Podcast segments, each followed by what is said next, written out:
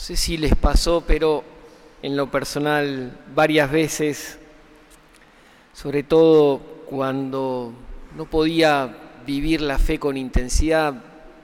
Recuerdo, estaba estudiando en el liceo, en la facultad, y ciertas circunstancias, fiestas, celebraciones me alegraban mucho,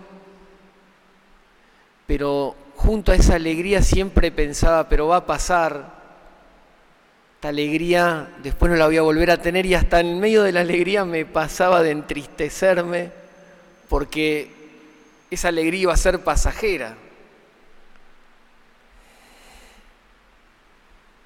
Y el poeta romano Lucrecio, que vivió un siglo antes de Cristo, ya daba testimonio de esta experiencia. Dice, un no sé qué de amargo surge de lo íntimo de cada placer nuestro y nos angustia incluso en medio de nuestras delicias.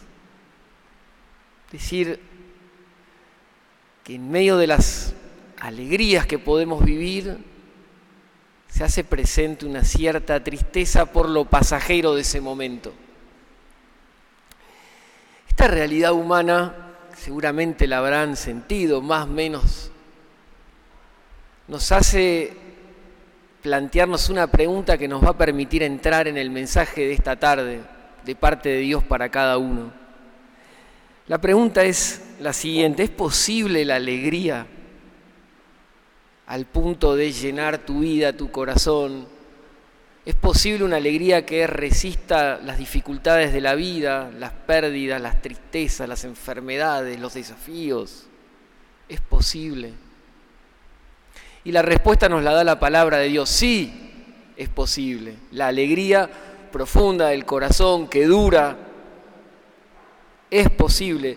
La palabra que hoy hemos escuchado, la carta de San Pablo, la lectura del profeta Isaías, el Evangelio de San Juan, lo dicen cada una desde una óptica distinta. Dice profeta Isaías, desbordo, desbordo de alegría en el Señor. El salmo, dicho por la Virgen María, que hoy entonábamos y cantábamos, mi alma se regocija en mi Dios. Y el apóstol Pablo, en la carta que acabamos de escuchar, claramente a los cristianos de, Tesalónica les dice, hermanos, estén siempre alegres.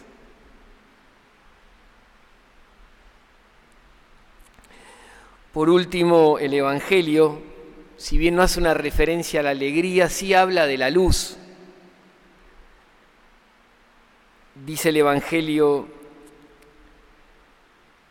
este venía como testigo para dar testimonio de la luz, para que por él todos vinieran a la fe.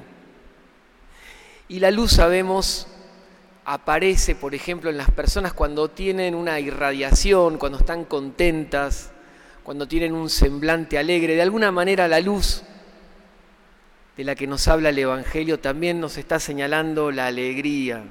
Y ese es el mensaje para cada uno de nosotros en esta misa. Hoy Jesús nos invita a estar alegres, como dice San Pablo, lo repetimos, estén siempre alegres.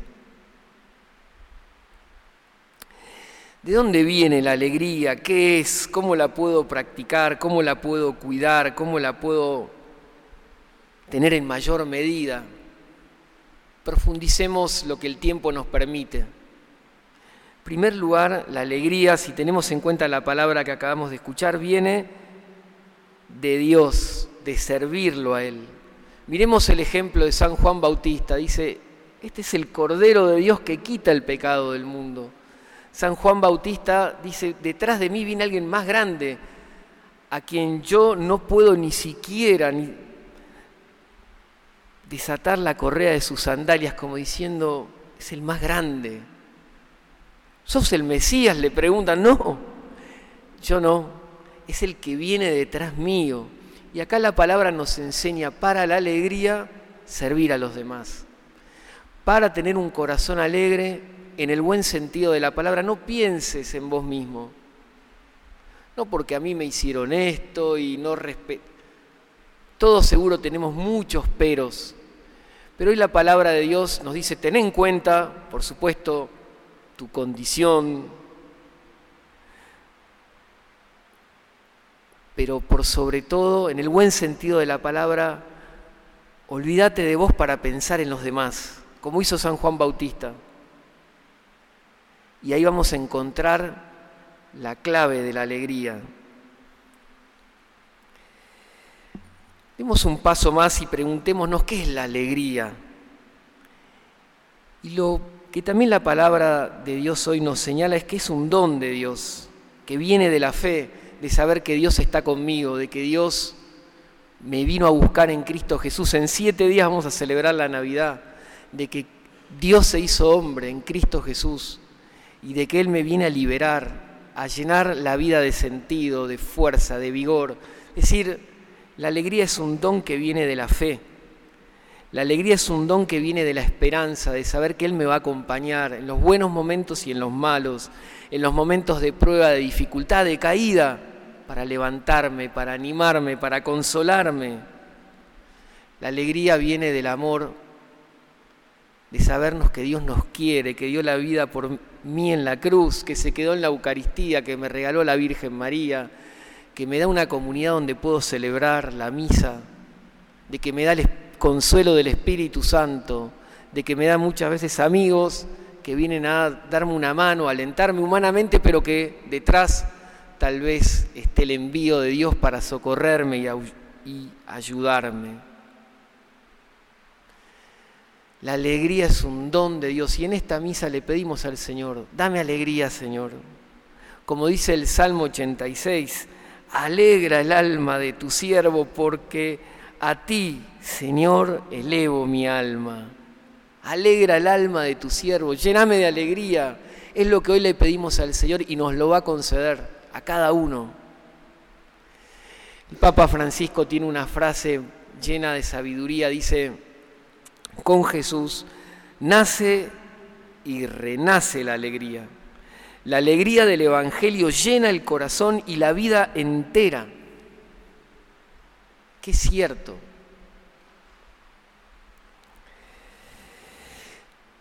También si tomamos la palabra de Dios nos refiere otro efecto que produce la alegría que es que contagia, que se irradia. Cuando vos ves una persona auténticamente alegre y no forzadamente, uno se pregunta más o menos qué alegría que tiene esa persona, esa sonrisa, ese espíritu. Hasta me hace bien estar con esa persona, me positiviza. Por eso la alegría tiene como escondida detrás la misión. Es como una flecha que lleva a Dios, es como una flecha que revela a cada persona que hay algo en esa persona que yo podría tener y tal vez no lo tengo y lo quiero tener. Es decir, la alegría también es misionera. Como hoy nos dice la palabra, San Juan Bautista refiere a Jesús. Dice, yo bautizo con agua, pero en medio de ustedes hay alguien al que ustedes no conocen, Él viene después de mí. Esas palabras podríamos referirlas a la alegría. Es misionera, refiere a otro. ¿Cómo podemos practicar la alegría, conseguirla, adquirirla más? Bueno, lo primero lo hemos dicho, servir, darse, vivir en referencia a Dios como lo hace San Juan Bautista, que señala al Salvador del mundo. El segundo consejo es reconocer la obra, las bendiciones, la presencia de Dios en tu vida.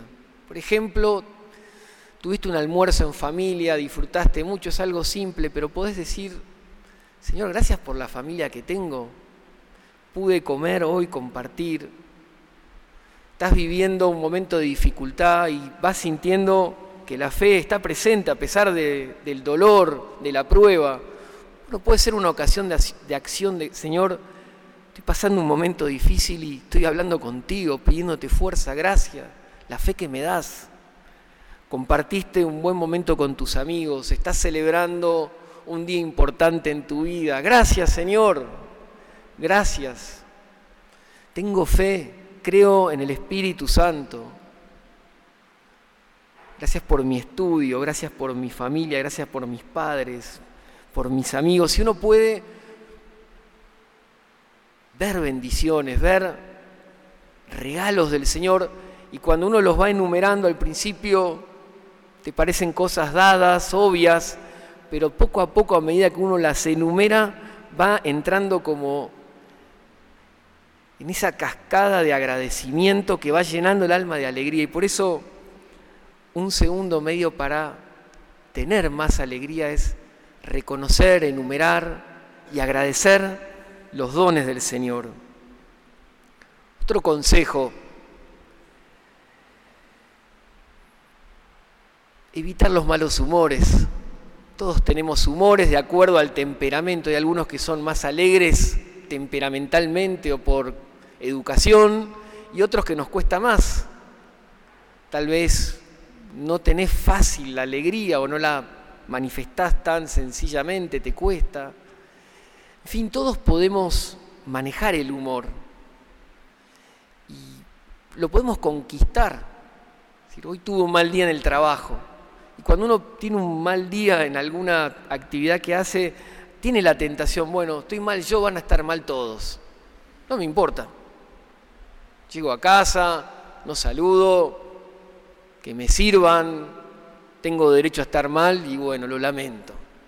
Bueno, es un pensamiento estrecho en la consideración de los demás. Por eso, para tener más alegría, manejar los humores. Tuve hoy un mal día, sé que voy a llegar a casa y me voy a querer descargar. Bueno, por ahí hago un paseo, paso por la iglesia, voy a misa, me rezo un rosario, paso a hacer un poco de deporte. Y después sí, llego a casa y bueno, hago lo mejor que pueda, pero ya por lo menos uno se tomó ese tiempo para tratar de purificar el humor, y, en fin. Otro ejemplo es trabajar la sonrisa, sonreír más. Decía la Madre Teresa, una sonrisa en los labios alegra nuestro corazón, conserva el buen humor, guarda el alma en paz, vigoriza la salud, embellece el rostro, inspira buenas obras.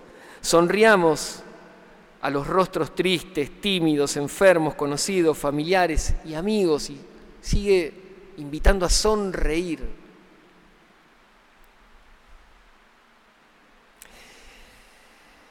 Destacar lo positivo de lo que vivimos con uno mismo, con otros, saber hacer comentarios positivos, darse tiempo para descansar cuando uno está sobregirado, dormir un poco más, comer mejor encontrarse con amigos, para descansar y volver a transmitir ese amor, esa fe, esa esperanza que el Señor le da al corazón y que se irradia a través de la alegría. Como tarea, propuesta espiritual para esta semana y llegar bien preparados a la fiesta de Navidad, aconsejo la elaboración de un decálogo personal de la alegría anotar 10 razones por las cuales puedo estar alegre. Escribirlo en mi cuaderno espiritual, celular, en algún papel. A lo largo de esta semana releer esa lista, repasarla y aprovechar para que de la lectura de esa lista salte también a la acción de gracias y a pedir al Señor, ayúdame a crecer o dame Señor más alegría.